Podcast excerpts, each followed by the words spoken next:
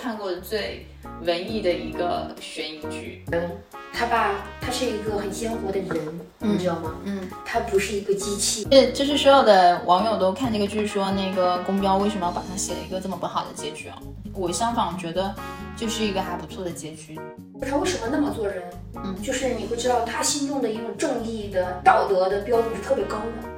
就是没有了小孩你就活不下去了，然后我觉得那你走了以后，那你老公怎么办吗？你考虑过吗？你要让你老公独自面对这一切啊？其实一个大的时代对人的伤害是很大的。我近几年看过，我觉得是最深刻的一个剧。我说句那个什么，我觉得它比《狂飙》啊，他们其实要有思想很多。嗯，欢迎收听我们四两拨千斤频道，我是 Zoe。我是楼上楼下，我们今天来聊一下那个《漫长的季节》，然后呃，这剧评分超高，有九点，现在已经冲到九点，豆瓣评分九点四嘛。值得值得。就是我我看这你觉得它会有有十分的剧吗？没有吧？我现在看到评分最高的剧，像《甄甄嬛传》，然后那个《雍正王朝》还是《大明王朝》，也是九点四，然后还有《琅琊榜》，然后是九点四，然后呃，《琅琊榜》呃，但是《琅琊榜》好像也呃，《甄嬛传》的评分人数好像最多的，六十八点八万，然后那个。但是这个《漫谈季节》现在才刚刚播出，嗯，它刚刚更完一段时间，然后它已经评论人数达到了三十八点八万，还挺多的。就是我们上一期说爱情而言，人家评论人数才八万多，这不是一个量级的。嗯，因为看的这个人的受众群嘛不太一样。对，但是这个剧可以说的点非常非常非常多，就是你每个人物啊，你单单拎出来，我觉得都可以做一期节目，因为它真的非常的立体和饱满。然后演员就是编剧的功底在那里啊，然后导演又是一个特别想要表达的，但是我看过的最文艺的一个悬疑剧，我这么说觉得准确吗？它是表达的很文艺。因为它其实是用了三条时间线，然后用了倒叙、插叙，然后正，然后再正的一条线。特别会讲故事的一个人。嗯，他其实没有想说，呃，就是用最简单的表达方式，就是让观众最能明白的表达方式去表达一件事情。他觉得，呃，有些东西就是应该要比较难啃，但是你你才是最好。但是他他是比较恰当的一个表达方式。因为我看了一些后采，就是范伟就说，他说那个如果说是。平叙平叙的这个故事的话，会有点乏味，然后你的那个情绪会一直在这种，呃，就觉得很苦难，因为它其实是一个不是很比较悲情的一个剧剧本嘛，你可能会比较悲伤，但是它如果用了插叙，然后你可能会有一些欢快的插进去，然后你你的感受可能会会不一样。对，它这个故事，因为它是先给了你所有的结果，然后呢，它用不同的那个支线，然后再给你最后。把那个所有的谜底或者你的一些，就是我们的好奇啊，或者哎他为什么会这样子啊，然后他就给你解释。哦，对对，他是这样调起，他呃他是从呃三个主演是三个油腻的退休的老男人，没有没有没有那个那个叫什么彪，宫彪对宫彪这个彪子就是秦昊演那个角色，他还没有退休，但他已经是一个非常油腻的一个状态了。然后就是你完全看不到秦秦昊的那个影子，秦昊他自己本人都说他那个妆啊，他因为他胖了二十多斤嘛，然后加那个那个后期特效那个妆，他说那个手机解锁都解锁不开。他说当时在塑造这个角色的时候，就是为了能够摘掉所有秦昊的一个标签，然后就是看不到秦昊，去塑造一个就是完全的一个公标的这样一个一个一个角色。演真的是这个角色里面就是最棒的。嗯，我们先来说一下那个，它有三条时间线嘛，然后一条是九七年，然后一个是九八年，然后是二零一六年，三个时间线嘛。然后那个九七九八，其实我还是个小屁孩，我读读我特别小，然后在读大学，所以我应该对对那个时代比较有发言权。对，因为这个故事的背景是选在呃东北嘛，东北的一个秋天。呃，然后那个那个他们的故事是发生在那个花岗钢铁厂嘛，就是那个时候大家都还是在呃拿铁铁饭碗在工厂里面工作，是一个很体面的、很稳定的一个工作。然后呃，就是就你是不是那个时代？但是我觉得这个好像从九六年开始吧，就已经呃在下岗潮啊，就是打破什么铁饭碗啊，然后国有企业的改制啊，就是我们那时候。就就是我我开始上上大学，然后已经开始，但是我一直有个不解的，因为嗯那个我我感觉哈，就是他们的着装在九七九八的时候的着装啊，还有那个嗯呃那个社会的呃现代化方面，我觉得其实它有点刻画的有点不是很完善。不，有点太过于老了，不像九七九八。你看我，我九七九八，我们那个在上大学，我们都可以去卡拉 OK。嗯，对。然后那个社会其实要比它上面描述的其实要现代很多，但是也可能是东北吧，就是一个它是一个国有的工厂里面的一种体制吧，跟就别人在一个大的城市里面去读书的那个还是不一样。嗯，就是。呃，王响演的那个父亲嘛，嗯，就是我，我其实，嗯，他真是个爹，他我在他那儿看到了我爹，我 我觉得他刻画的还是很有那个时代的那个那个一些烙印的，就是嗯，父权就是真的在家里面，爸爸特别是爸爸的样子，对，就是从来不会去平等，就是就是他让我看到了，就是嗯。你，嗯，对我我在看到他，比方说他在很春风得意，没有说要下岗的时候，他很嘚瑟。嗯嗯，他对他老婆说话也是，你一三二，对，然后对儿子也是，就后来知道要自己下岗的时候，他对他老婆开始就是会表现出来温柔和体贴，然后就是对他儿子也会坐下来去谈这个。我真的在他身在这个表演里面看到了，就是我的父亲，就是我觉得。嗯，他以前的时候，就是真的在家里面的，就好像觉得不怕老婆孩子，好像就是自己牛哄哄的也是那种状态，觉得我好歹在外面，啊，我是一校长，我干嘛干嘛的，对，就是好像事业特别有成，春风得意的那种状态，不把谁都放在眼里，都觉得你都是他下属，你都是什么什么什么，你都要去听他的，所有东西都是他是最牛的，在家里面也是。就网上热议的那种爹爹味儿嘛，对，就是我，所以我我在他身上，我觉得真的就就我爹就那样子。然后，对，因为王想他那个年代，他他是继承了他父亲的衣钵，然后十八岁的时候进了这个钢铁厂，然后他父亲是。呃，产了这个化化化钢这个厂的第第第一铁锹的土，就是有点像奠基人这种这种这种地位的人，所以他那时候进这里的时候，他作为一个火车司机，也是中流砥柱的一个一个一个职位，所以呃，而且他还是呃劳模，对，然后因为他有好多头衔，什么呃治安积极分子啊，然后还有卫生积极分子，他自己给自己评定。没有，他真的就是他们厂里面都会有评定。就积极分子这个词，其实本身就还蛮有时代的一个烙印的。所以他他的这种就是，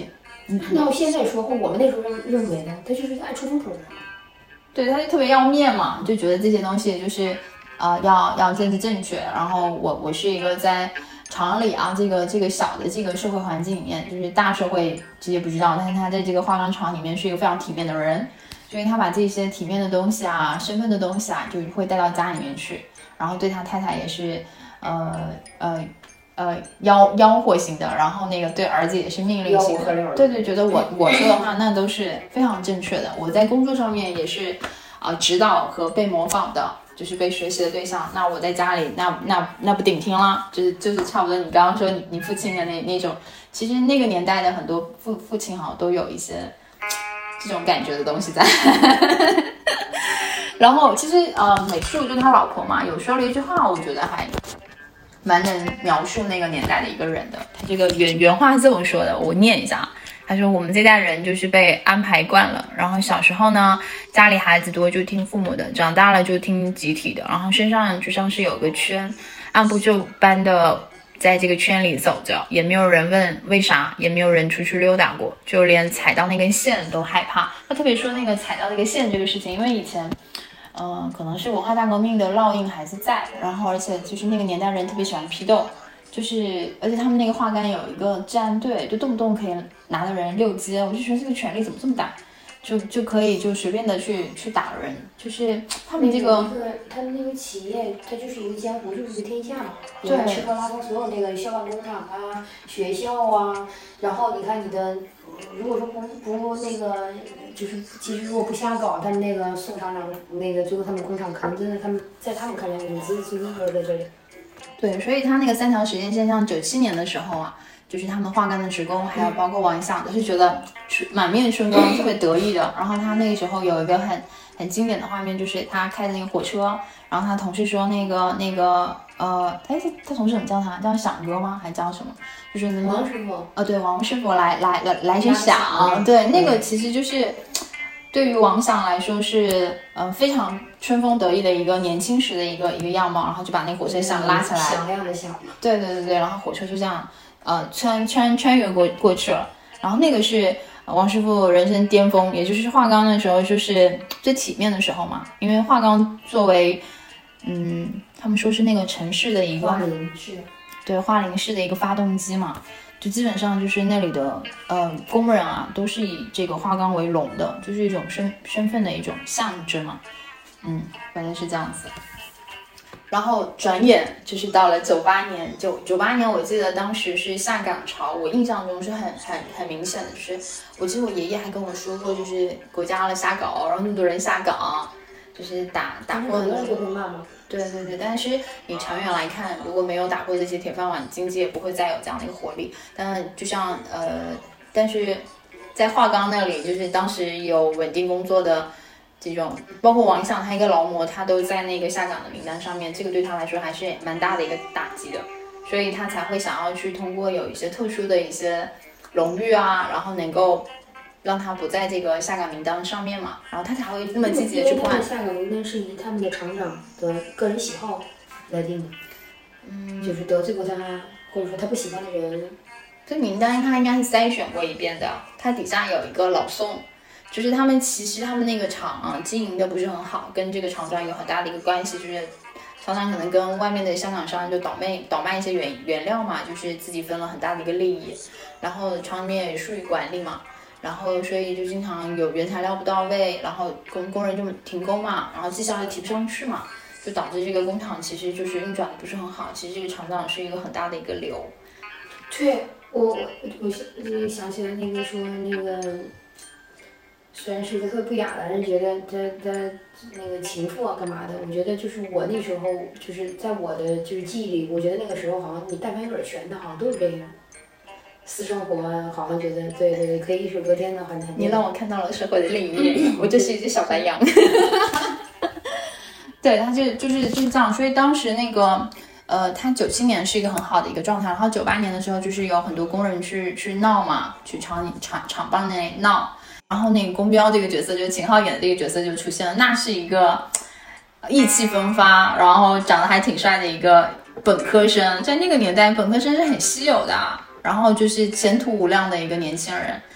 嗯，他又分，就是他是在那个华冈的大学读的书，然后就自然的分配到了在华冈去，然后是一个呃中层管理，然后马上就要提升到主任的一个一个年轻人，然后呢又特别有眼力劲，要巴结那个他的领导。你有没觉得他的名字就是前半，他的名字叫狗彪，嗯，然后他的前半部分，他的人生的前半部分用他的第用他的姓，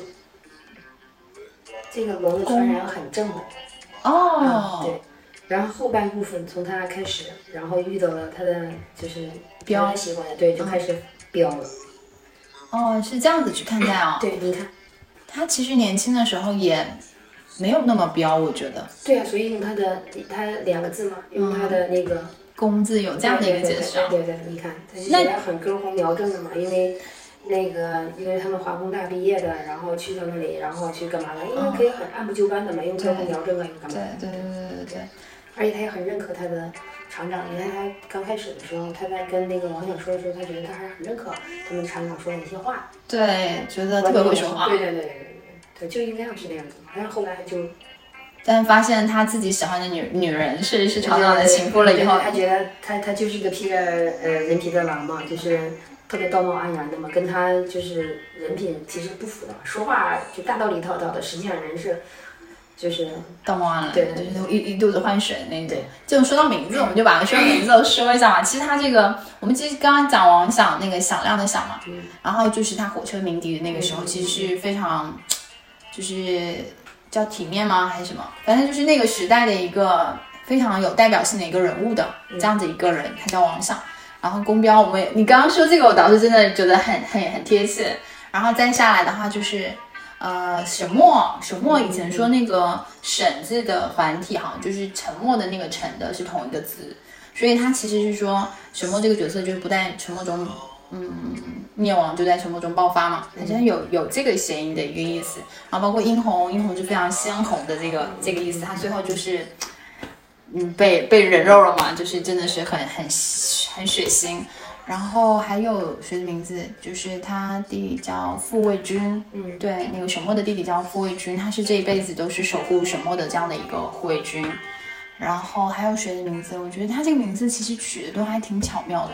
就反正就是细琢磨都都有点那么那么个意思的一个意思。然后我们回来说，包括沈栋梁，你觉得他真是个人才？啊，对啊，我是真的就是他这个人的，嗯，有些邪恶的点。你真的也不明白，你去用“人才”这个词来形容，我也觉得也蛮贴切的。然后我们回来说一下宫彪这个这个这个角色吧，就是其实我看网网上网友的一些评论，觉得这个角色其实，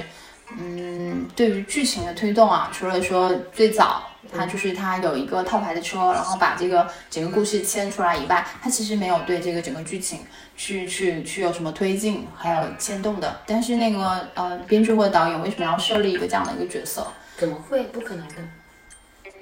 如果不是他，这个故事就牵不出来的。啊，对啊，他只是说牵动了一个这个发开始但是他。后续也是一样的，他你看从他身上的一些变化，包括他养鸽子啊、干嘛的，开美容院呀、等等。他没开美容院，不是他老婆开美容院也是他嘛？包括你看他最后说给他老婆的美呃美容店取名字如梦，嗯，就是真的是我觉得他吧，嗯，其实这个剧里面就是你说的时间概念里面啊，嗯，在九八年之前，其实那个所有的人生吧，就是你看似其实都是到背背后他的结局，就是人生其实就像我的黄粱一梦一样。对，就是如梦，所有的东西你看着美好也好，或者说是糟心也好，其实醒过来，他感觉都是一场梦。我倒是不觉得宫彪他这个角色利益所。以他把他用了最后那个如梦给他起了一个美容院的一个如梦，其实我我觉得这是一个点睛之笔，就是把这个剧整个的给它概概括了，就是就是每个人在经历的那些嗯那些事情之后，你会觉得就像一场梦。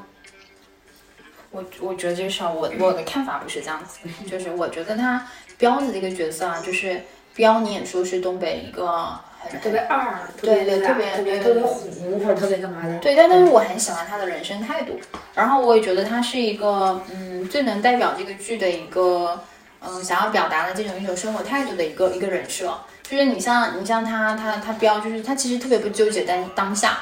就是你比如说呃他当时就是最最戏剧性的转变嘛，就是他知道了他喜欢的这个。呃，女孩子这么漂亮的一个女孩子，然后他又找王响，就是拜托王响，因为那个那个那个他喜欢那个女孩是王响的那个情妇，王响的情妇，啊是王响的那个老婆的表妹。对老婆的表 妹，他就想要托他的关系帮他介绍嘛，想要就认真想要娶娶这个人做他太太的。然后呢，就之前就是，呃，你可以去看一下他这个整个的一个变化。这样讲，我我可能会纠结到几段啊。我先说先说他，我说他不纠结当下这个事情，我就先说这个点好了。就是他打他知道他他未来要娶的这个这个女孩子是是厂长的情妇，他当时就打了那个厂长嘛。然后他出来了以后就觉得如如如释重担，然后隔天他就去医院里面看那个去看那个去看那个他要娶的那个丽茹嘛，就是他喜欢的那个女孩子。然后丽茹刚刚就是告诉丽茹说那个。那个婚宴也没有取消，然后我们这个婚也是真的要结。然后丽茹就告诉他说，那个他以后可能不能生育。他说那更好，我们就可以养点别的东西啊。就是这段是在彩蛋里面的，你可能没有看到。就是他从那个时间点开始，他就是一个特别不记仇的人，就是他特别不纠结于当下。然后所有的事情他其实都是这样。你比如说他特别爱他后面。就是一六年的时候，他身体不好，糖尿病嘛，然后又就是他还很喜欢吃烧烤，而且烤土豆片，然后喝啤酒，就是他是一个及时享乐的一个人，他不去特别特别不过心的一个人，过得很豁达，很达观。对对对，他是一个特别的。不纠结这些事情的人，然后，然后那个，呃，包括他缺钱，因为他他拿他了家里面的老婆的钱，就是开美容院的钱去买了他的车，他车被人家套牌，然后被那个警察就扣住了那个车，没办法用，然后他才会去去找这个这个套牌的车主，然后去去才先出了这后面一系列的一些那个案子的一些事情。他都不纠结，他都完全不纠结。他那个时候就就即便是找不到这个车车主的时候，他就觉得他可以去买彩票，说不定我中了彩票就可以赚回这个钱。那他后面去玩玩那个赌博的游戏机，他觉得这个我可能也可以通过这个来赚到他他的他的这个钱。就帮小小什么小小梅还是小什么小鹿，然后付医药费的钱和借的钱。对对对，然后你看他虽然身上没有钱，但是他对于人对于事都非常的大方和慷慨。就比如说那个小鹿，呃，进医院了，在 ICU 要预付手术手术费，他也不会说跟跟他的姐夫说这个钱你来出，他就觉得我要出这个事情啊，对，然后他就自己去解决。然后包括他，他后面他知道他的呃，王想不是有个养子要去北京考试嘛。他就很很家长的这种方式，然后要给他包红包。他口袋其实没有多少钱，但是他就很愿意的去分享出来。我觉得他这个人人品真的是非常不错的。对，他就是包括他的死，我其实都觉得，大家都说他是 B E 嘛。用话来说，特别讲究的一个人。就是就是所有的网友都看这个剧说，那个宫标为什么要把他写一个这么不好的结局啊？我相反觉得。就是一个还不错的结局，就是他是笑的，就是笑着去，就因为他彩票中奖嘛，然后汽车飞，就是他在行驶过程中看到彩票中奖，然后是行驶过，就是车被撞飞了，然后飞起来笑的，然后死掉的，然后就是没有什么痛苦，然后又是带着希望死掉的。他一切，他觉得你看所有东西是如梦，就是黄粱一梦。嗯，对我我其实觉得他这个人物就是。不是那种二的那种人物啊，就是我觉得他的这种人生态度，只能说是命运有时候就是很爱捉弄各种人。就是你你有一个这么好的起点，但是嗯，你率性而为了，可能就错失了一些什么东西。因为那个那个时代好像确实不太让人去容易犯错，但他确实也有一些东北人的特性，就是他他不是那么勤劳的一个人。你看他就是你从厂里出来了以后，呃，例如是一个特，就他老婆是一个特别能折腾的人啊，就愿意去。自己创业啊，然后学习一些新的东西。他明显不是一个很勤劳的人，在家里也不干家务。他会，他也是在跟王想开对方车的呀。这就是一个的士司机嘛。他其实是，呃，我只能说这个职业，它的门槛比较低。但是其实你作为一个大学生，你其实可以选择和其实空间是很大的，而且那个是一个。呃，社会那么多领域都在蓬勃发展的一个他已经给你设定了，那个就是在他们画里市就是一个化工厂，就是就是他为什么会设定了这所有的故事，其实发生在化工厂的，就是这个这个化工它就像一个紧箍咒一样的，其实它已经固死了所有的人的人生就在这个里面，然后你的你的就是你看到的世界，你看到的天地，嗯嗯嗯，好吧。行吧，你觉得这个剧里面你最喜欢的一个角色是哪个角色？巩彪啊，你就是最喜欢巩彪。对，我真的就是最喜欢他。虽然马队也很 OK，就是觉得很专业很干嘛，但我还是会最喜欢那个，因为觉得就包括他的结局，就是那个就是中彩票，他最后死掉，就是他从给他起这个店的名字叫如梦的时候，觉得他已经到过了，他觉得所有东西都是。如梦幻泡影，如露亦如电，就是 如若如是观，就是那个像《金刚经》的四节里面一样的，对，就是会把这个整个的，就是人生的境，就是都隐居道破了。所以我说，这个人物其实就是表达了一种，嗯，就是释怀嘛，就是他其实是最最不纠结当下、释怀的一个人生态度。其实我觉得他是比较能够代表这个这个的。其实我觉得，编剧如果是把那个公喵写的。就是，就大家说不是很好的结局啊，就是他写马队，其实就是给了那个马队更好的一个命运的一个安排，就是他得到了解脱，就是他所有的纠结和。为马队有退休金，股票没有退休金啊。呃，我没有想到这个，不是因为他这个，他这个也算是一个那个国安系统退休下来的嘛，你有着就是铁饭碗退休了，你是可以寿终正寝的嘛。那个就是嗯、就是他也会在就是暗讽，他一定会去再讲一些东西。就是马队他其实也挺率性而为的，嗯他觉得他内心是非常那个正义的。但是我真的觉得那个年代破案都不需要讲讲究证据的，真的是看那个就是警察啊，然后的这种不认真性，还有那种不，你要这敏感去想，他是有专业的，只是那时候技术还没有达到像现在科技的东西，技术科技的东西完全是按照就是经验呀、干嘛的。但是我觉得有一个特别重要的，就是你会觉得，嗯、他爸，他是一个很鲜活的人，你知道吗？嗯他不是一个机器，嗯，他有觉得我有是非对错的观念。我听完了之后，就是我的判断，我就觉得就是你这个沈栋梁就是个坏人，然后就是你说你要把他死在你手里，你要干嘛干嘛的时候，我就是很气愤这个事情，我就要打你，然后豁出我的前途，我来我要我要去去打一下。嗯，我觉得这是符合于人性本身的，而且是就是因为他没有孩子，嗯，然后人家的孩父母不在了，然后在你这个手里面，他觉得你简直是个畜生。嗯。对，然后霸占这个女孩子，就从小你就开始去控制她从九岁去你家里面，对，你就开始性侵她，一直到她都已经上大学的出来了，就是我觉得这是一他没有个出来上大学，出来上大学，对出来上大学，但是你还是会这样的不放过他嘛，嗯，所以我觉得这是一个很真实的人性，对，对我没有觉得就是呃人是好像。呃，我头上顶的国徽，嗯。啊、我要干嘛干嘛干嘛干嘛的，就像那个那个那个叫李李什么的，最后得了就小李，最后得了就做了副局长了或者局长了，对不对？嗯。就是对他没有说我要是在什么政治正确，我要干嘛干嘛的，嗯就是就像你说的，就是他是一个很率性而为的人，但是同时他是一个很真实的人，就每一个人其实都是特别真实的人。鲜活和立体的对，你都觉得就是这三个，就你刚刚说的这个王响啊、滚彪啊、或者马队啊，其实他们三个都是特别立体的人，但是他们三个呢，其实从人性的角度上来说，哈，都比王响更真实。王想就是太面了，把真实的自己藏的比较内在就是，而且他把虚的东西看得太重了吧，把面子的东西那个看得太重了吧。你看，其实他也是最惨的。他是一个善良的人，所以他一辈子他都要去自我的呃内心的救赎呀，他一辈子都困在就是在忏悔和后悔里面过着，所以就是价值观是什么？就是你认可的这个东西，你会觉得这种价值的东西，你会那个东西好像很大的东西，你要再去拥护的时候，最后你看，人家反而拱标也好，马队也好，虽然你会觉得你看他是为了对。他为了他自己的真性情，然后就是失去了自己的前途也好，包括马队也好，或者说是那个拱标也好，嗯，但是人家活得很自在，人生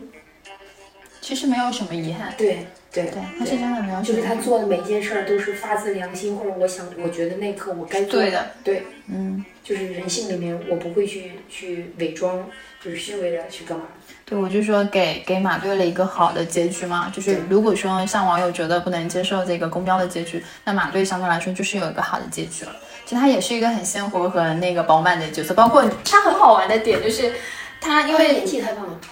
对眼睛吧都忘，我其实这个都在我们后面再一点点夸。就是马队他这个有个很很可爱的点，就是呃，他从那个，因为他有个下属，他以前很不喜欢，叫小李嘛，后面变成李局嘛，就是后面升的很快。然后，然后那个其实小李这个角色我也觉得没有什么问题，人只是说愿意去对，就是特别标准的那个什么嘛，就是你会觉得这种职场上面正常的一种表现，就是大家会愿意所谓的政治正确，所谓的对对，因为方向性不同嘛，对对对对，方案不同，他就是觉得自己的正义感，就是觉得有些东西有一个呃重要性排序，就是跟你这个呃领导的这个想法不太一样，但就是会有冲突。然后，然后他这个小，就是他那个时候因为打了这这个个问候来说一声大局观，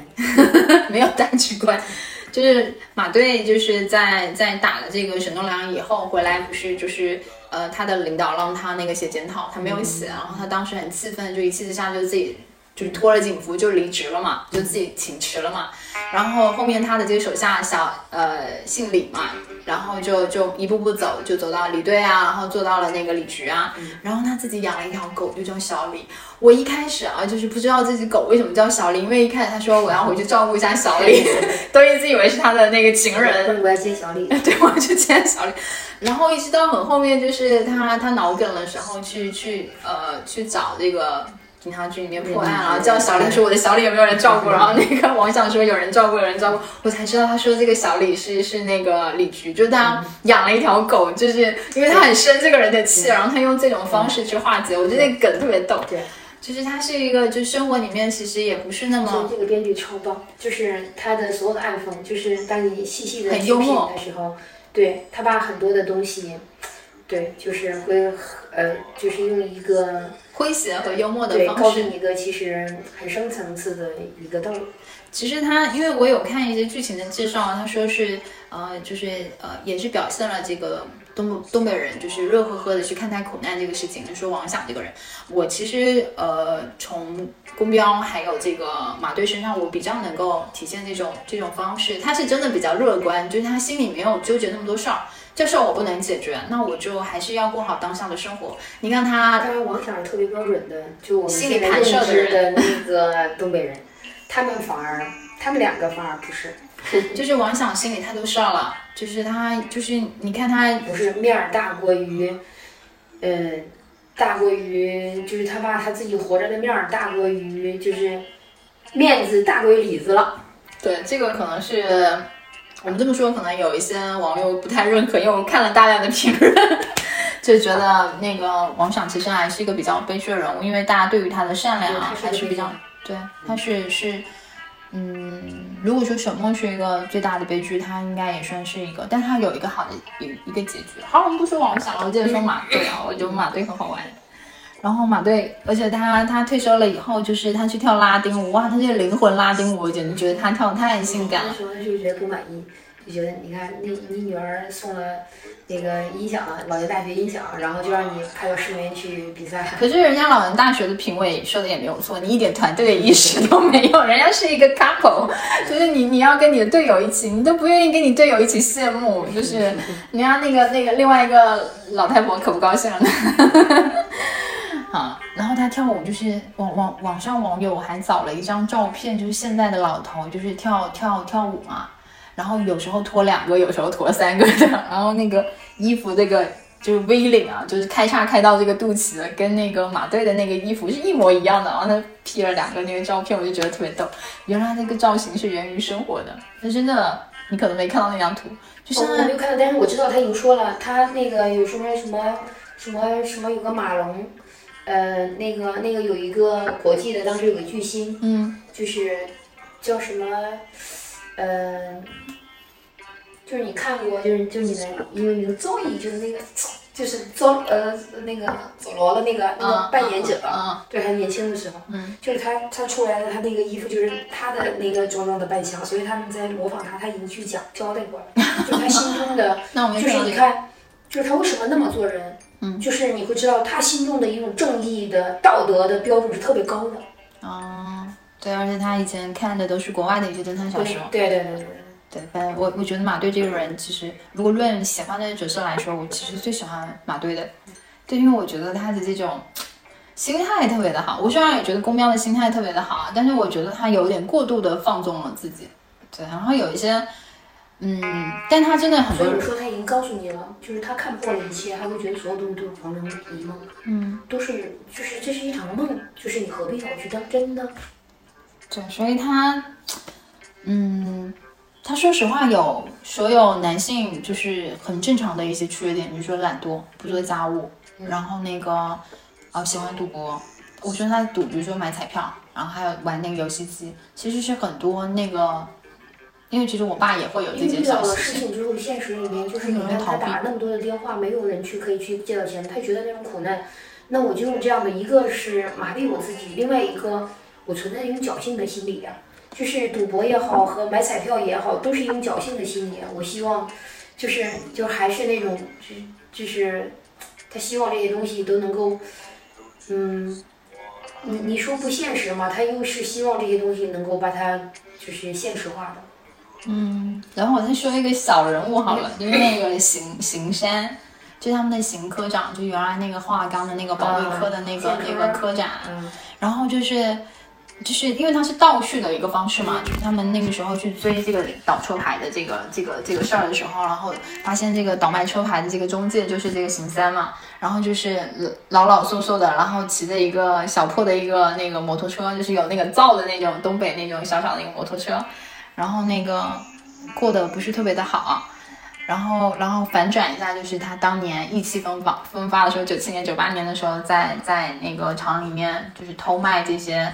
呃，厂里的器件啊，然后还有陷害那个王想他儿子呀，就觉得这个这个角色真是坏，就是特别特别的坏。然后当时的一个感受就是，就是人生很长，不是不报，时候未到。就是他在这个角色身上真的，因为他们最后就是呃抓到这个行山的时候，就是因为他一直不配合，不跟他们说这个车牌卖给谁了嘛，所以他们就是三个王响啊，还有这个。马队啊，还有宫彪，他们三个人就是组队埋伏他，然后抓了邢三。那个那场戏也特别好玩。然后结果抓到他了以后，发现他身上有一个尿袋，就是就是就是觉得，顿时这种，呃，人都特别愿就是愿意同情弱者嘛，就是那种心又又上来了。但是你又看到他转眼又那么坏，就觉得这个人真的是该，就是他这辈子就是该要挨这个病痛。嗯，但是你又觉得这么多年过去了，就十八年过去了嘛，他其实是。还是有良心的，因为你觉得那个时候九七九八年的时候，这个人特别没有良心。但是他那个一六年的时候，他愿意就是王想还愿意去善良的对待他，然后他还要给钱给这个邢山，然后邢山说我比你有钱，就是即便他现在一个礼拜要透析三次，就你有看到那场戏啊？两次，他说三次吗？嗯，两三次吧，两三次的时候，我就觉得，呃，你你就会回想你我突然想到一个问题什么你看邢三一直在穿着一个大衣，啊就是从他在保卫科做科长的时候，啊然后到他最后，就是那个那个呃，王翔一直穿着他的红毛衣。红毛衣是他儿子送他的呀。对，你看，那个那个那个，就是他一直一直没有办法释怀和放下的东西，就是他的儿子，就他儿子的死，嗯这是他的就是一生。嗯，那个邢三呢一直穿着他的大衣，从他做保卫科科长到他最后就是做一些违法的事情，给人做一个那个做一个卖倒卖这个收买车的那个，嗯嗯，那个是他的身份，然后还有一个他的遮着他的那个尿袋，就是一个遮羞，就是一直就是一件衣服，而且他们两个都是从华钢出来的人，从华钢出来的人都很喜欢，嗯。怎么讲呢？就是有一些，就是他们对这个，就是他们的厂里面搞的这个东西啊，就是打的这个烙印太深刻了，就没有办法，没有办法放放下。你其实包括看马队其实换了好多次衣服，嗯，但是你看狗标没有怎么换衣服，你你你发现了吗？对，因为你会觉得，嗯，他们那个钢铁厂出来的人就是那种，嗯。国企的那种工厂里面给他们的理念很思维，对对对对对对对对对对对。那个邢三他是第一次被抓的时候，他说了一句话，就说你们把我的衣领都扯破了。对，那其实有点像是把我的一些观念给扯掉了一样。对对对对对是有点这个意思。对，你看他们三个人的衣服，我突然想到了这个事情，我觉得他们就是其实代表了一种，你看他们。他们的生活都没有很大很大的一个改变，反而是马队，你看他会接受干嘛干嘛干嘛的，很愿意接受新鲜。对对对对对对对对。然后包括他第二次他们逮他逮那个秦三的时候，他是把他衣服一件一件脱掉的，一直脱到了他最里面那件衣服，看到有一个那个尿袋，就这个事情。然后我想起来当时那个公标脱那个尿袋，然后觉得。就是暖软的，还往身上擦了擦手，我觉得那个细节真的太逗了。就是其实他也没往外露，但是他就是要擦他的手，觉得这个东西很脏。然后，然后我觉得基本上剧里面三个，我觉得还呃蛮有意思的三个男主角，呃，我们我们就说完了。我们再来说一下这个剧里面的女性吧，女性吧。然后其实呃几个大的女性，比如说是王响的老婆罗罗美树，然后第二个的话就是呃例如就公公的太太例如。然后还有就是这个殷红，还有没有哪个女女性角色我是没有提到的？哦哦对对对，还有个巧云，就是呃，女性，因为这其实是一个男人的戏啊，女性的戏份其实不是很多，除了那个主角沈墨，因为它是一个呃大的一个呃线索，然后导致了这所有的故事的一个发生嘛，所以他的戏份可能会比较多。我想问一下，这个编剧是个男的吧？编剧是个男的吧？我没查过他。呃，你我觉得应该编剧是个男的。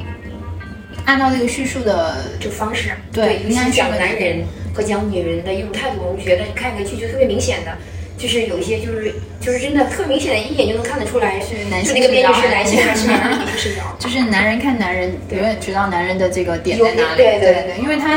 你包括我们就说那个例如吧，因为前面其实我们例如就讲扯到一半没有展开讲，我们就先说例如吧。就是像例如，他是呃，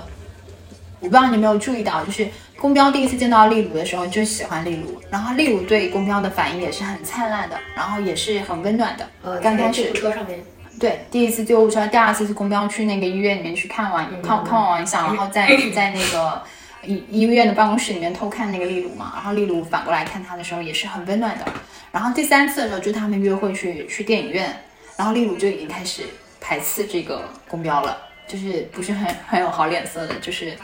不是说没有好脸色，就是没有暴雨这种。就是回应的那种，对对对，暧昧的这种这种感觉。因为那个他宫标去看完丽呃那个那个王翔，第一次看完王翔的时候，呃后面还有第二次，第二次的时候他是带着厂长去的嘛。然后例如看上了厂长，因为其实例如厂长看上了例如，他俩应该是相互看对眼的。因为我觉得例如是一个聪明和就自己很有能力，长得也很漂亮，然后又有一定手段的一个女人。就是男性视角，其实在写这个女的是这样子的。就是他很知道自己要什么，知道怎么对对，他想要去爬上去，然后得到他想要的东西。而且你看他，他那时候着装，他一直穿了一双红色的高跟鞋。在那个年代啊，穿红色高跟鞋应该还是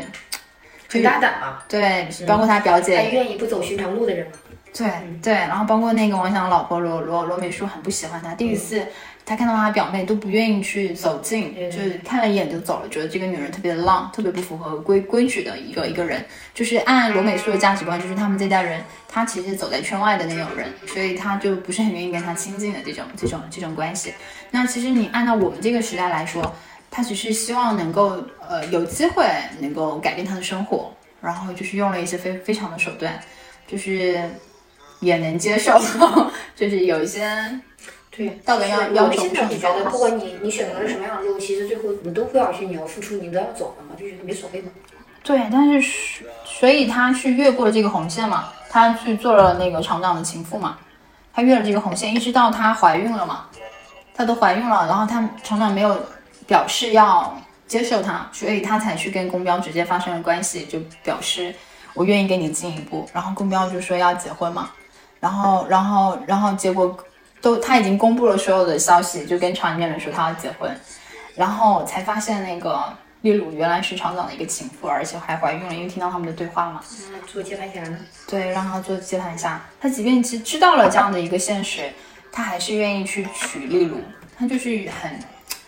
呃，所以公标我觉得啊，还是挺爷们儿的。我觉得生活那样子，他还是去愿意去接受，很乐呵呵的去那个。对，因为你想想，他当时如果不接受例如，例如在那样的一个社会环境下，要被人家骂成什么样？而且他还可能也很难再找到一个人愿意跟他在一起，就在那个社会环境下的话。所以我觉得，呃，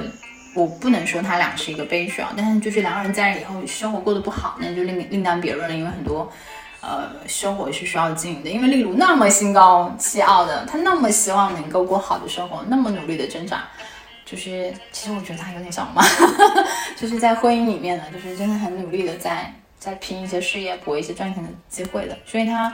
哎，他后面没有做护士，也是因为化钢厂倒闭了嘛？对对，那是化钢的那个，对，那是化钢的职工医院嘛？对啊，那是因为没有做护士是这样，然后自己去做美容院什么的。哦，但是那个。那个那个公公就是有了很多男人身上的一些缺点，他确实也不做家务，那么多年不做家务都是他在操持。因为例如一方面可能也觉得对他有亏欠，就是他俩这个关系的起点啊，就是因为例如对他的爱，就是一开始就是一种亏欠，一开始也不是那种爱，所以才会在呃经营上面有一些问题。我觉得我们从这个视角去看他这个人物，应该例如这个人物应该是这样。但其实我不是很明白，就是他们后面离婚了离婚，但是他去帮他收尸的时候哭成哭的那样，就是但是他也会知道他是善待他的，他对他是好的呀。所以净身出户。对呀、他也会知道这个男人其实比他遇到的所有的男人其实都纯粹。都更伟大呀。对，他是真的是喜欢他，就是为他好的。嗯，没有图他任何东，西。对你那样子，我也会去接，我也会去，而且就一直一直会对你好嗯，对嗯，但是我真的觉得他做人情妇这个事情，我在道德上不是特别能接受他这个方式。轻嘛，人谁都不会知道。嗯，就像就是那个巧云一样的，就是因为很困难的时候，他选择了当然去那个陪酒小姐，嗯然后为了给他呃，呃不知道老公还是儿子生病了还是干嘛玩意儿去，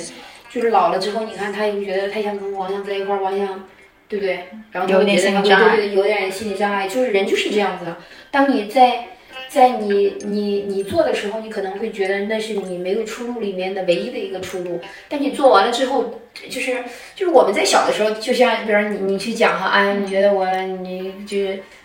小时候偷翻爷爷的钱包，拿个钱去买个零食，啊，然后对啊，你觉得这个不是什么，可是就是当你都嗯老了以后，对，也不是老了，你现在至少是长大成人了。你对于很多的东西，你事过境迁之后，你看到这个，比如说爷爷不在了，然后当你想想到这个这个事情的时候，你会觉得它是一个多么温馨，多么让你觉得。但是如果说再给你一个机会的时候，你觉得哎，我不应该那样做。其实，对，人就是这样子的。我现在也没有觉得有什么。我以前偷爷爷的那个钱的时候，我还有整有零的，然后用完还还回去。就是不好意思开那个口，你也知道，你开口要爷爷给你，但是就是不好意思开那口。然后，然后例如这个人，我们就说到这里。然后呃，我想说一下罗美术，因为、因为呃，这个戏的主角是王想嘛，美术是王想的太太，然后美术就是也是非常典型的一个东北的一个妈妈哦。然后这个我不是很喜欢他。我也没有很喜欢他，但是他他说了那个，我刚刚前面也说了他那个经典台词，就说他们这代人就身上有个圈，就是也没有人想为什么要在这个圈里活，然后也没有人敢去踩那个圈，也从来没有到圈外去看。就是他其实说了，呃，就这一段台词描述了他们这一代人非常完完善的一个描述他们那代人的一个一个一个一个现那个一个一个现状，对。然后然后他就是特别宠儿子。然后他其实他跟他儿子的关系互动是好的，因为他儿子愿意跟他说很多东西。然后，但是我就觉得，你们的家庭关系不是先有你老公才有你儿子，你儿子不在了，你为什么就活不下去了？你觉得儿子是希望啊。但是你有没有想过你，你走了，你就要让你老公，王阳啊，嗯，就是阳是太阳的阳，嗯，然后他希望她老公叫王响，她希望她老公没有畅想的、没有响亮起来的人生，然后在她儿子这里就像一个太阳升起一样的，是她的阳光一样的，就能够照亮她。她老公叫王响，就是很响亮的时候特别刺耳，嗯然后不响亮的时候就是蔫儿了，嗯，就觉得没有畅想。她希望她儿子能够去照耀。其实这个事情我觉得就是，嗯，跟现在其他也实很知道有很大的责任，所以他没有办法去原谅自己。我能明白，我能明白他这个就是后悔。对，因为她放走他儿子，她很自责，但是她从她除了自责以外，她也很怪她老公，就觉得她老公没把儿子带回来，然后她也安排的工厂没有安排好。她也很生气，她儿子没有，呃，就答应了她要回来最后没有回来，她就很生气这个事情。但是我觉得，就是跟现在很多家庭主妇一样，就是好像结了婚就生了小孩以后，你的世界里面就只有小孩儿，就是没有了小孩你就活不下去了。然后我觉得，那你走了以后，那你老公怎么办吗？你考虑过吗？你要让你老公独自面对这一切啊？我当时就觉得，第一个反应就觉得他对他对对其实就是对，自私嘛。对我当时第一个反应就觉得怎么可以这样？对，但是就是就是我的人生，我的希望已经没有了，幻灭了，所以我我不那个什么了。她不觉得她跟她老公以后还会有希望吗？她不觉得，而且她也不会觉得，她也不会去考虑她老公怎么着，就是她把她儿子当做是她人生的一种希望，但是希望没有了，就是没有了，所以她本质上之前是指老公，后来又指儿子，但是她觉得她老公已经指不上了，所以她的新的希望也没有了嘛，所以她觉得活着也没有什么意义。嗯，好吧，但是你看她的面子，她在到最后，她已经是下，已经是确定好了她要死了。这个女人骨子里面特别，我觉得就在她那个虽然表现的很真实，但是我觉得这是个女人很可怕。嗯，就是就是你看最后她他们一反同事常态对吃饭，嗯那个那个她说吃啊吃啊，她就是很认真的在吃啊，就哈哈笑啊，说不要吃这个干嘛干嘛干嘛的。他已经想好她要走了。但是我觉得很可怕，你知道吗？这呃，别人的就是他儿子死完了之后，其实他没有表现出来他呼天抢地的那一个镜头，嗯，你发现了吗？对，就是没有跟自己和解嘛。对，你哭出来，其实这个事情你和对他。没有呼天抢地，他只是抱怨了他儿子，他到最后他还是希望在人前表现的就是特别的呃没事儿，然后干嘛招待人吃饭呀，干嘛的，嗯就是你会觉得他其实跟他呃老公的其实价值观和就是我再次说了，我觉得他们那个在工厂里面生活就是。被那个时代的烙印，就是大家都要是为了面子去活着，这个事情很重要。对对对，就是那个时代下会产生这样的人。对对，我已我丧子了，我都已经我自己活不下去了，我都要死了，我还要再做我作为人最后一程里面的面子，然后要面面俱到，要招待客人，要做饭，要干嘛的，然后要得体。要怎么？包括我对于这个菜的味道，我都要去啊尝下去，不好意思，我这个菜做的不好，然后大家吃什么什么什么，我还要做到这样子。嗯我觉得没有自己什么事儿，嗯就是人活的。嗯，对。就反正我我不是很喜欢这个人物的点，就是在于，虽然我知道这个人物是在生活中是会存在的，就是他的真实和好，就在于他很很真实，对他每一个人物，然后你都会去反思。特别棒。我应该在嗯、就是真的这么多年里面，我就想起来这个漫长的季节。我之前看到过一个那个美国的，也是一个悬疑片吧，就是《漫长的告告别》吧，就是那个那个那个小说。就是啊，我当时还认为是改编人家的那个的，对就是，但是好像是就是我，因为那个好多年了，我不太记得了，然后感觉也都会差不多。就是是我近几年看过，我觉得是最深刻的一个剧。我说是那个什么，我觉得他比《狂飙》啊，他们其实要有思想很多。你会反思很多问题。对就你每个人，你拿拿出来，你看我们现在，我其实看过很多情节，我会我会。觉得，其实一个大的时代对人的伤害是很大的。嗯。因为我我们这这期聊的是那个时代跟那个时代下的人。我从那个时代走出来的，就是可能你是一个小屁孩儿，还不太去那个，但是我现在去想一想，就是可能我那个时候经历的，就像他们就是经历的他的父辈呀、就是王想他们的父辈呀、包括他们那个什么的大起大落的人生啊，干嘛的，就是风光啊，干嘛的，就是我我觉得我也看到过，就是好像这些人呢。似是而非的感觉，你生活里面都接触过、都见到过一样的，就是这种人。嗯然后我们再来说一下沈墨吧，其实我们沈就是开始已经讲过他的名字，注定就是一个悲剧的一个一个人物。我其实还蛮好奇他为什么要学医的。他第一天去学校报道的时候，就是他有病啊！就是他那天报道的时候是第一次遇到王阳嘛，然后他其实第一次遇到王阳的时候，第一次离开他的那个呃养父养母的时候，他是开阔的，是开心的，他有一个很很很呃单纯和明媚的一个一个笑，包括那天的那个光也特别的温暖，就是意识到就是他的生活有一个新的希望和起点嘛。然后呃，我觉得他学医可能是因为他耳他弟弟的耳朵就是聋聋哑嘛，就是有有障碍，我觉得可能是有一方面这个原因吧。然后呃，那天你不是说是因为可能那个年代就是呃，医生好像是一个还蛮体面的，对因为现在也是。对，然后这个这个事情我倒没有觉得那时候从来没有听说过打医生啊，现在有了嘛，就是医闹啊什么的。那时候真的是医生是特别，就是家里面谁能够学医呀、学法律啊、就是真的很牛掰。因为那个年代嘛，九七九八年嘛，嗯就是我上大学的时候嘛，所以我就会去理解嘛，嗯就是证明他是个很优秀的小孩儿，他才能够去学了医，学了就是法律啊，干嘛的。就是大家就会觉得这是特别正统的，就是很，嗯、学法律呢是人在呃思想上的嗯。一一一种一种一种治疗，嗯。然后学医呢是一种身体上的一种治疗，就是本质上来说都是一种纠正，都是一种，嗯，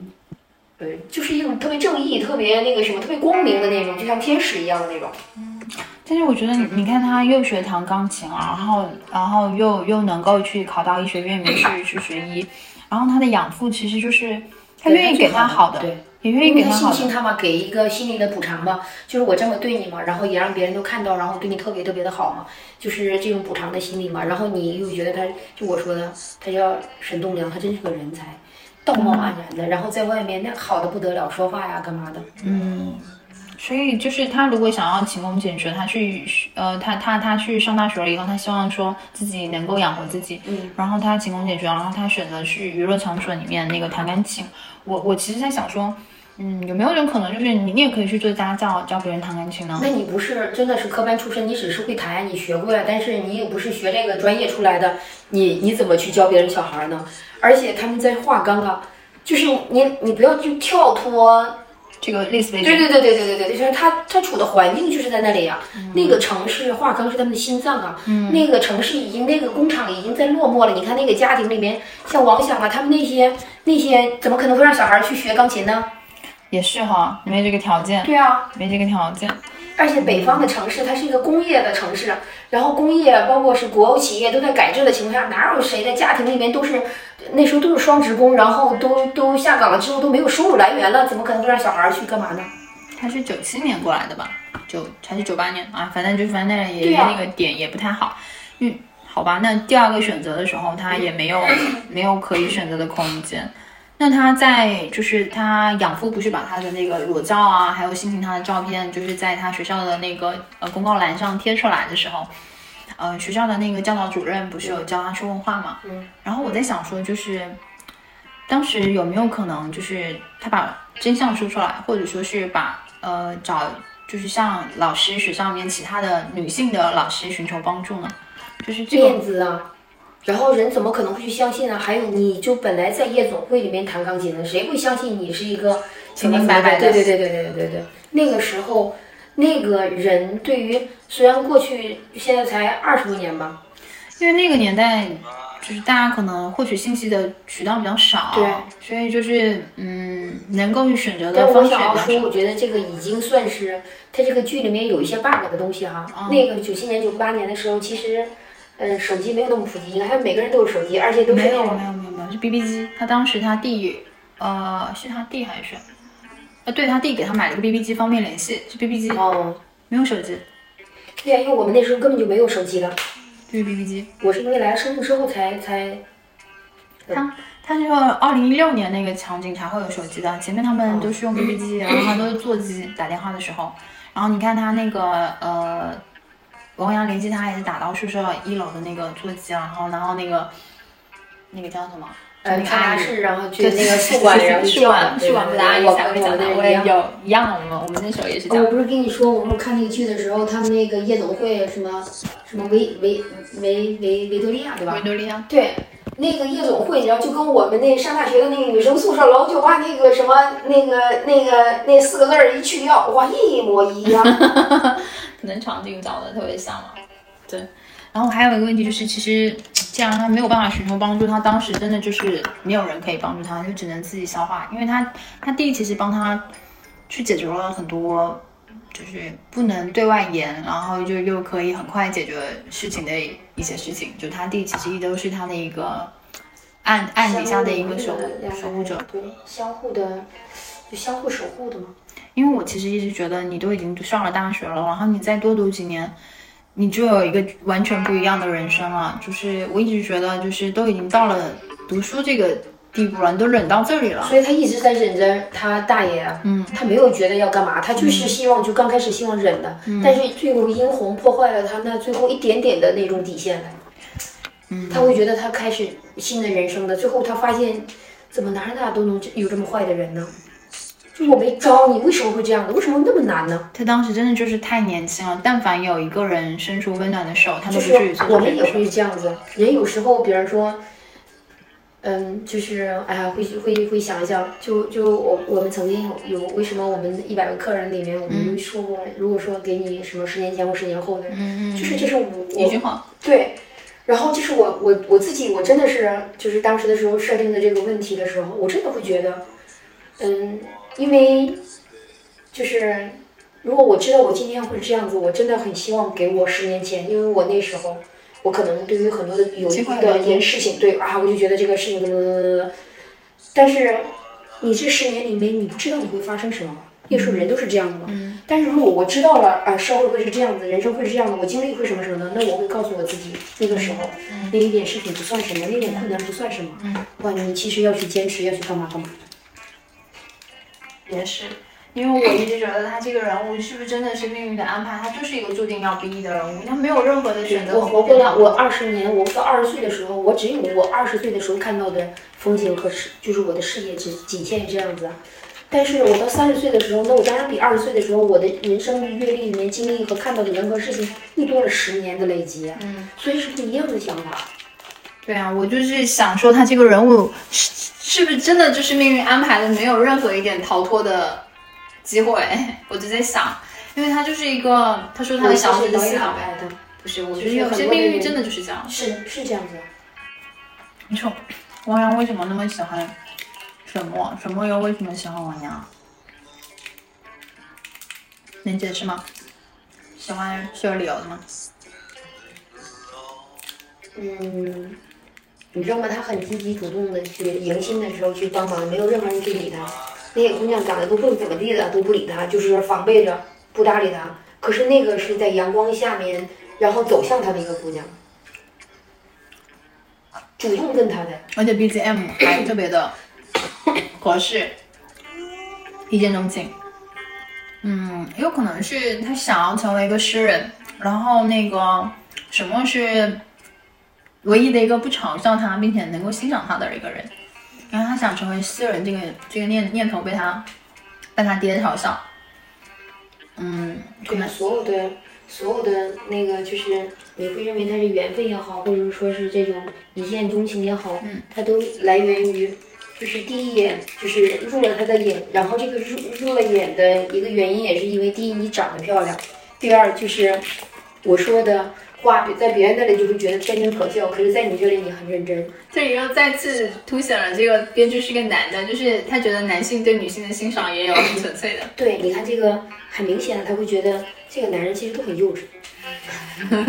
老的、年轻的、小的、中的都是这样的。他就是在他的男人的视野里面去看的男人都是这样子的，而在男人的视野里面看到的女人，你看都是为了生活，都是那个什么，啊、好像是，嗯。对，都不是一个自主的，都要是依附于男人。想要成功，想要干嘛的，就是男人就是他的一个天敌。你看都会是这样子。好沈梦这个女性角色我们说完了，我们再说一下那个巧云。嗯嗯，巧云的戏份其实不是很多。嗯，第一个戏份的话就是交代一下她的身份，就是她是一个嗯过磅的那个叫叫什么员，嗯过磅员吧，反正就是称重的嘛。嗯厂里面那个那个火车就是运运货要过磅嘛，然后交代一个这个，然后第二个镜头就是。呃，他们要在厂办闹事的时候，因为工厂一直就可能运营的不是很好，办工资要下岗，然后没想到要下来名名单，然后那个老宋就是那个厂长的那个秘书叫老宋嘛，然后说说第一个下岗的就是你，然后他也我车他是车间主任。呃，那就是车间主任，嗯，然后就很气愤嘛，然后那个巧云就拿了一个东西敲了那个敲了那个那个那个老宋的头，然后就是因为他敲了老宋的头，当时的公标就使了一个绊子嘛，在他的那个嗯是健康证还是哪个证上面没有盖章，导致他后面退休的时候就是呃工作人员不给他办退休嘛，其实这个这个映射就是这个报 这个这个点啊，还跨越的蛮长的。对，有有一个公标史的一个一个小梗，就年轻的时候做了一个小小坏的事事儿，然后还有就是，呃，他后面就开始去夜总会里面做招待，然后殷红就是帮他挡酒嘛，他他喝酒喝酒，然后转头吐掉嘛，因为他不太能喝酒，他要陪酒，然后那个殷红就帮他挡酒，然后这里其实能够表现就是殷红对于就是跟他同样命运的人会有嫉妒心嘛？是很善待的，很善良的，就是殷红她有有有有同理心在，但是他对于就是他觉得命运比他好的人，他心是特别的不好的，就是就心态他他很扭曲的。会觉得，如果你不如我的话，你看我我愿意帮你忙。包括有一个细节，他们在那个更衣室的时候，那化妆间的时候，嗯，她觉得他漂亮，那个小云吃了一颗糖，棒棒糖，嗯他就说嗯没给他，他说别人就给了他一颗嘛，就是你有糖吃，你就应该给我分，但你为什么没给我分？对巧云是一个就就是是我在我这里绝对不允许不公平，比我好。嗯，殷红我们等一下再说，我们先把巧云说完，然后后面就是呃这几场戏就是交代他所有的人设嘛，然后后面他有一次在夜总会上班的时候，在维多利亚上班的时候给他儿子打电话，然后儿子不睡觉，他给儿子唱了一个催眠曲，就是说这个女人就是挺不容易的。其实我觉得在编剧笔下，他写巧云是写的最是最完整的，就是最美好的一个角色，就是在于男性看来就是又顾家。然后那个呃又又坚强这样的一个一个女人，巧云有一次帮王想按摩嘛，就是刚刚在追车的那个回来以后，她她就是贴身帮他按摩，然后是通过那个镜子嘛，然后那个镜子旁边就有一个她的全家福照，是她前前夫跟她儿子一起的全家福的照片，然后然后当时就是镜子里面拍到那个王想的一个一个画面就是。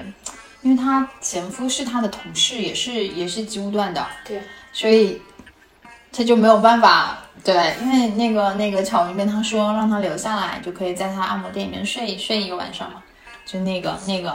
然后到后面就是最后一个精彩的一个一个画面，就是，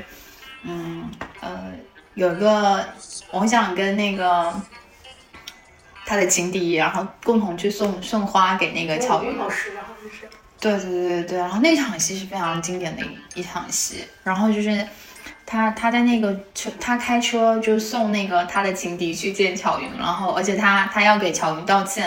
然后他的那束花还是他的情敌帮他挑的，然后就多了几朵勿忘我嘛，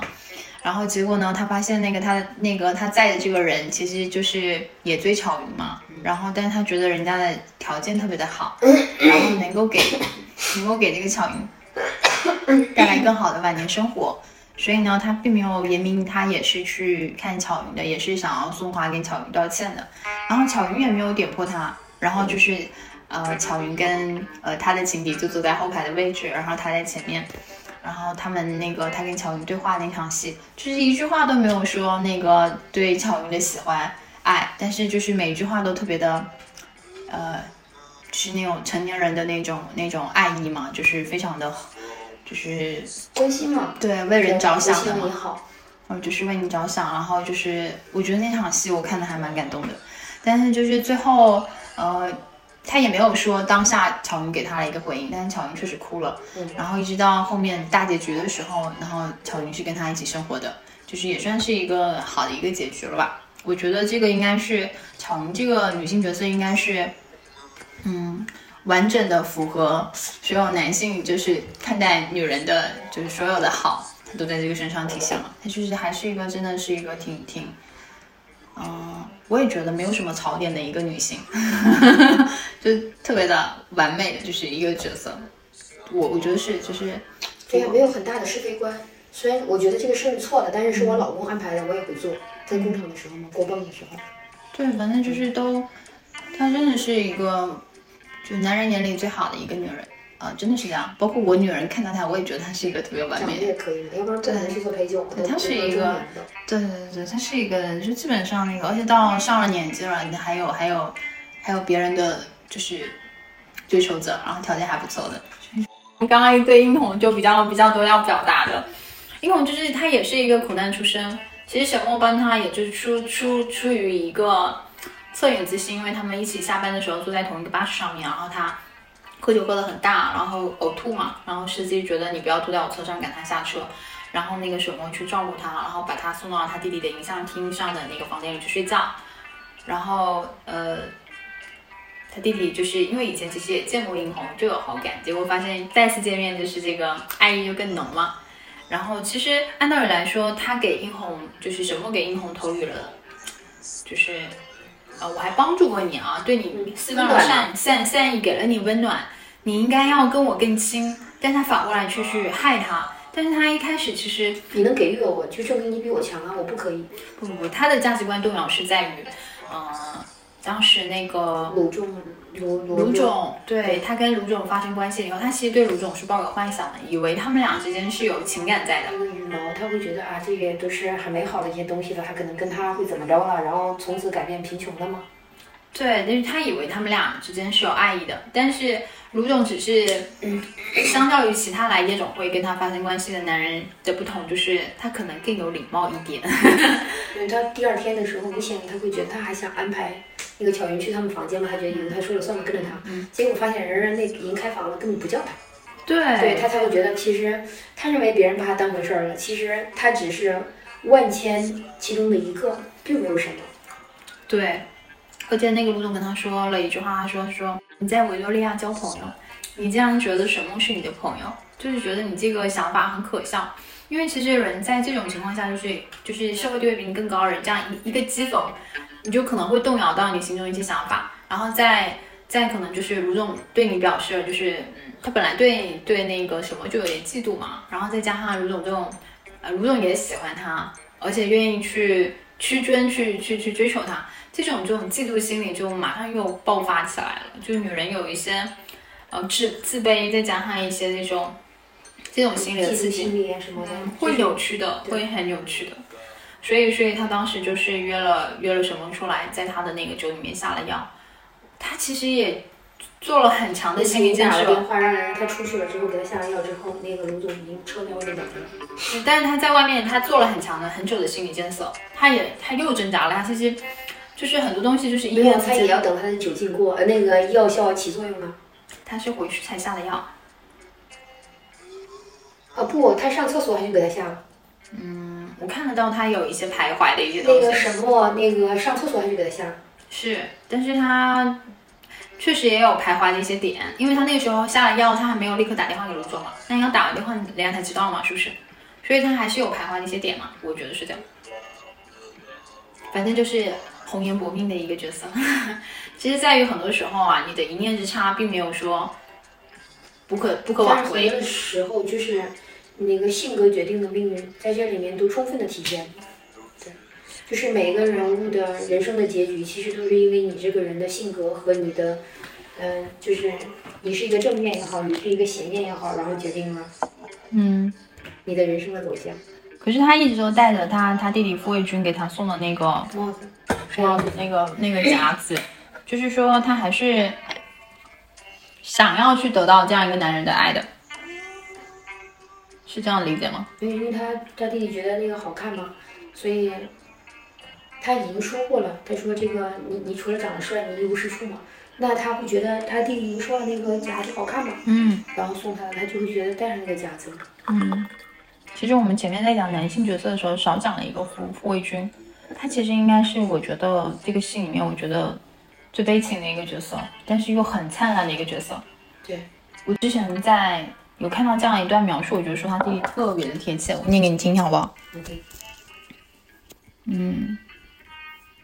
他说傅卫军他飞蛾扑火，又野又纯真，炽炽烈燃烧之后不顾一切的坠落，然后铭刻在心，然后悬游在耳。就是他真的是又野又又纯真，就是他打架的时候那么飒，然后后来那个是就搞了那个想安定下来嘛，所以他就后来就没有那么狠了嘛，就是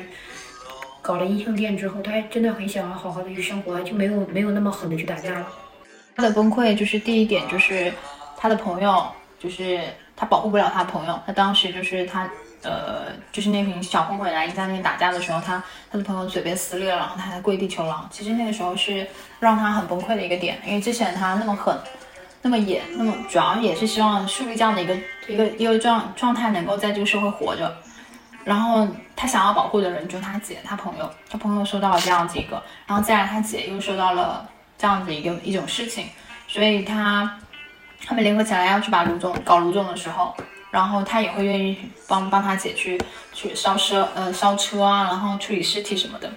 但是殷红这个事情他真的很诧异，就是他的爱就是分手了就分手了，他可能也觉得没有什么也没有什么可以接受，但是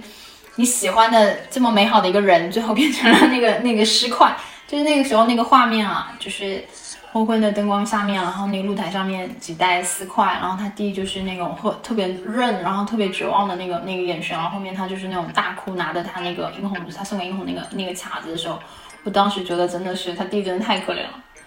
然后就是他一个个想要保护的人，就是一个个都他都保护不了。然后最后其实他对他姐是应该是有有怨的，他就是因为他姐杀了这个殷红，然后然后他，嗯，他其实也没有办法陪着他姐，他最后去银行取钱的那个戏，其实我觉得他的心里就是为了，嗯，一是帮他姐顶罪，二是就是，嗯，换种方式去去保护他姐，就是因为他确实没有办法陪伴他姐旁边，就是这样的一个意思。我觉得他的心里是这样子的。真的特别棒就是你可以从各种角度去去去去解释或说这些事情嘛。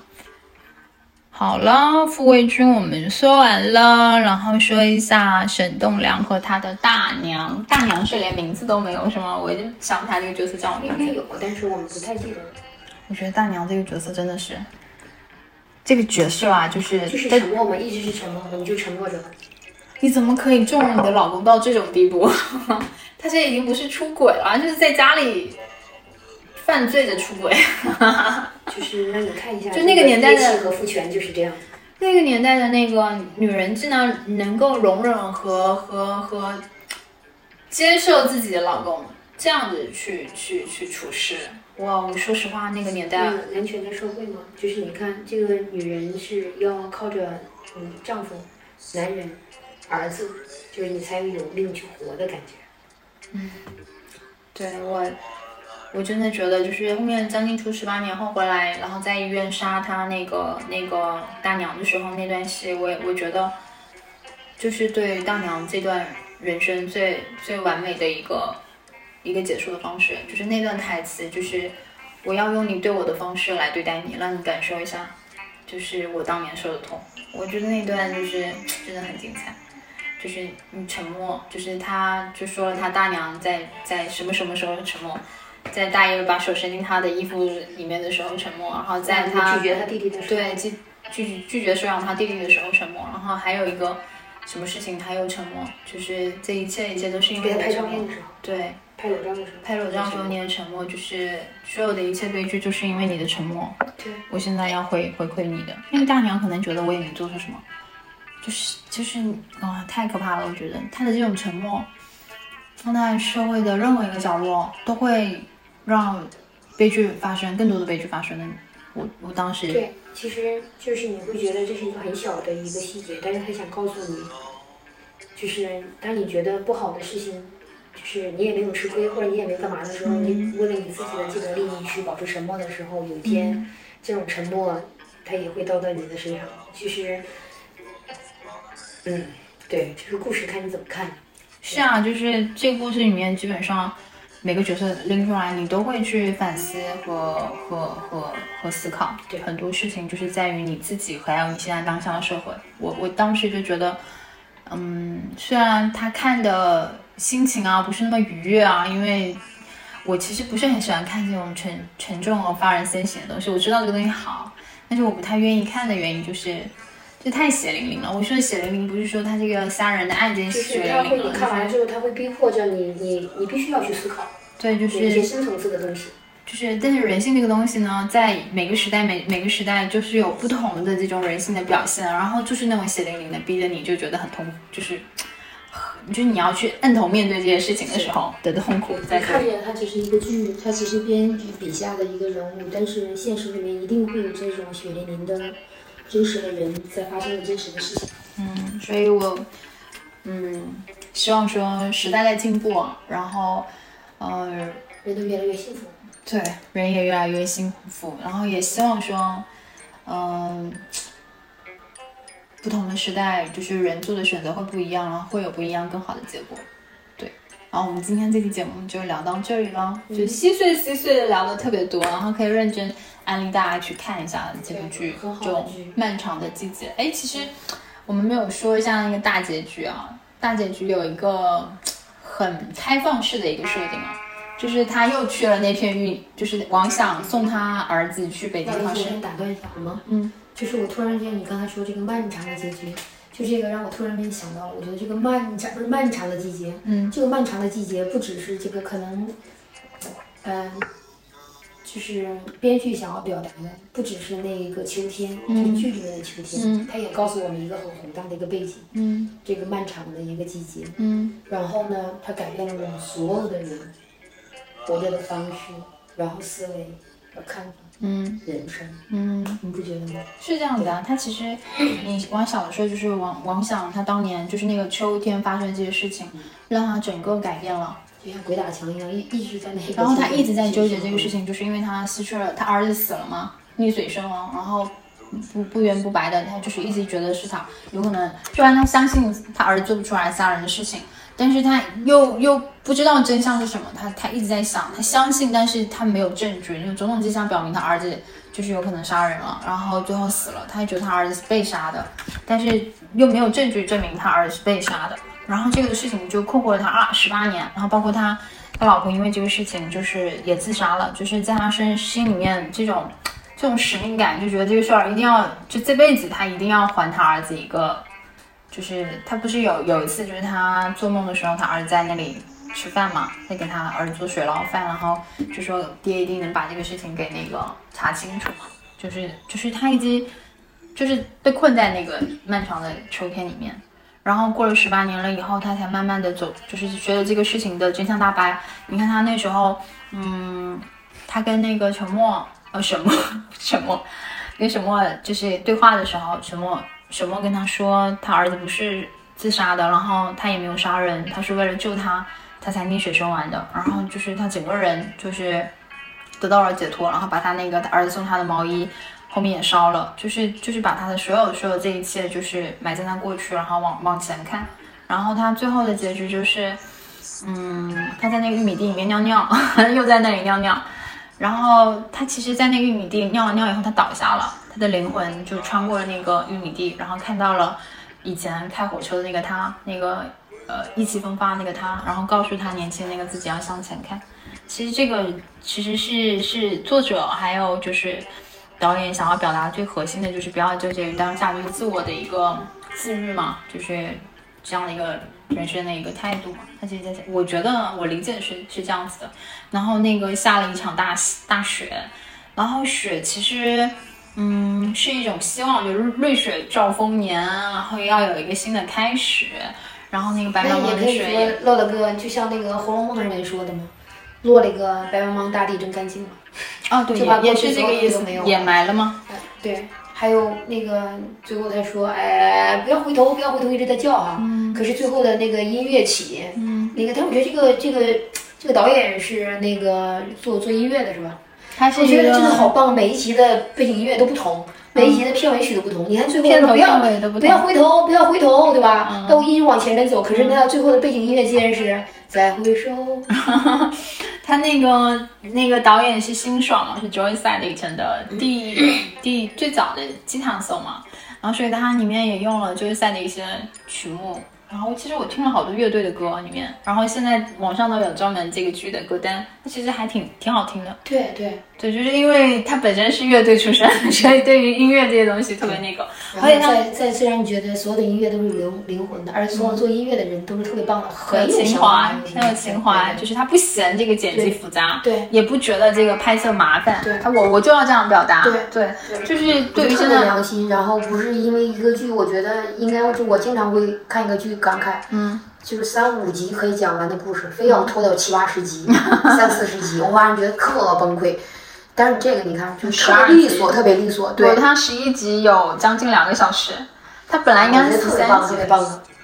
反正我觉得挺有意思，就是导演就是。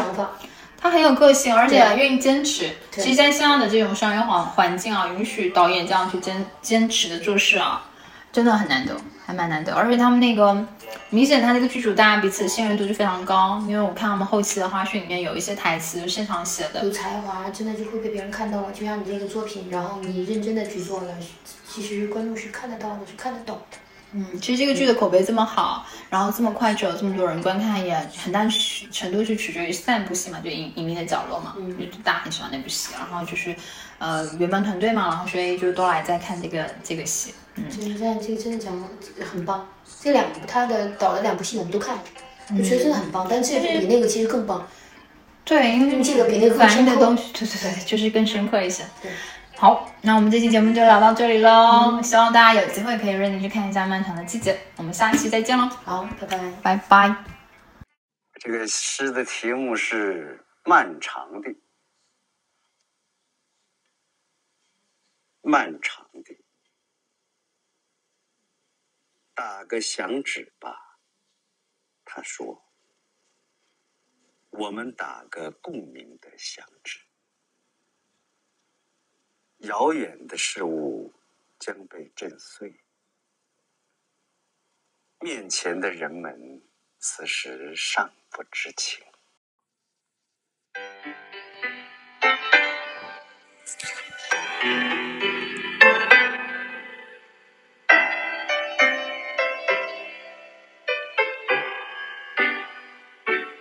再回首。云遮断归途，再回首，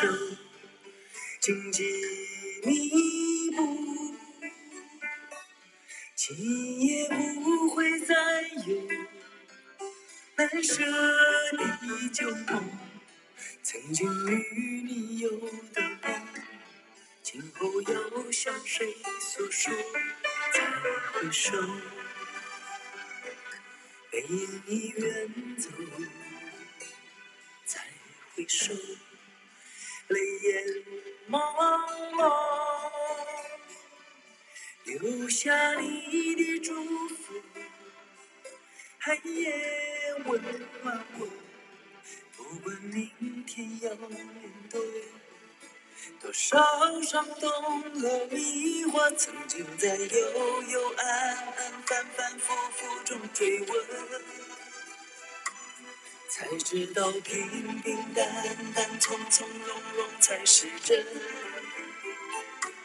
再回首，恍然如梦；再回首，我心依旧。只有那无尽的长路看着我。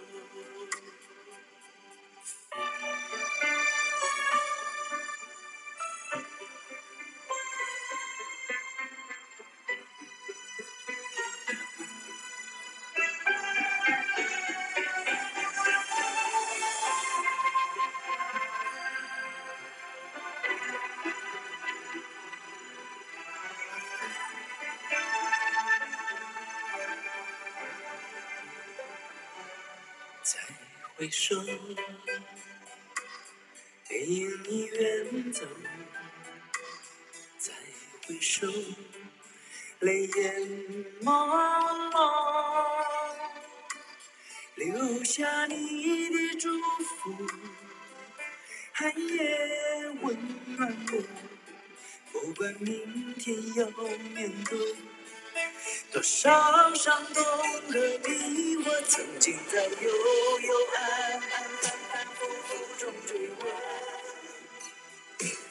才知道平平淡淡、从从容容才是真。再回首，恍然如梦；再回首，我心依旧。只有那无尽的长路。伴着我，曾经在幽幽暗暗、反反复复中追问，才知道平平淡淡、从从容容才是真。再回首，恍然如梦；再回首，我心依旧。只有那无尽的长路。伴着我，再回首，恍然如梦；再回首，我心依旧。只有那无尽的长路伴着我。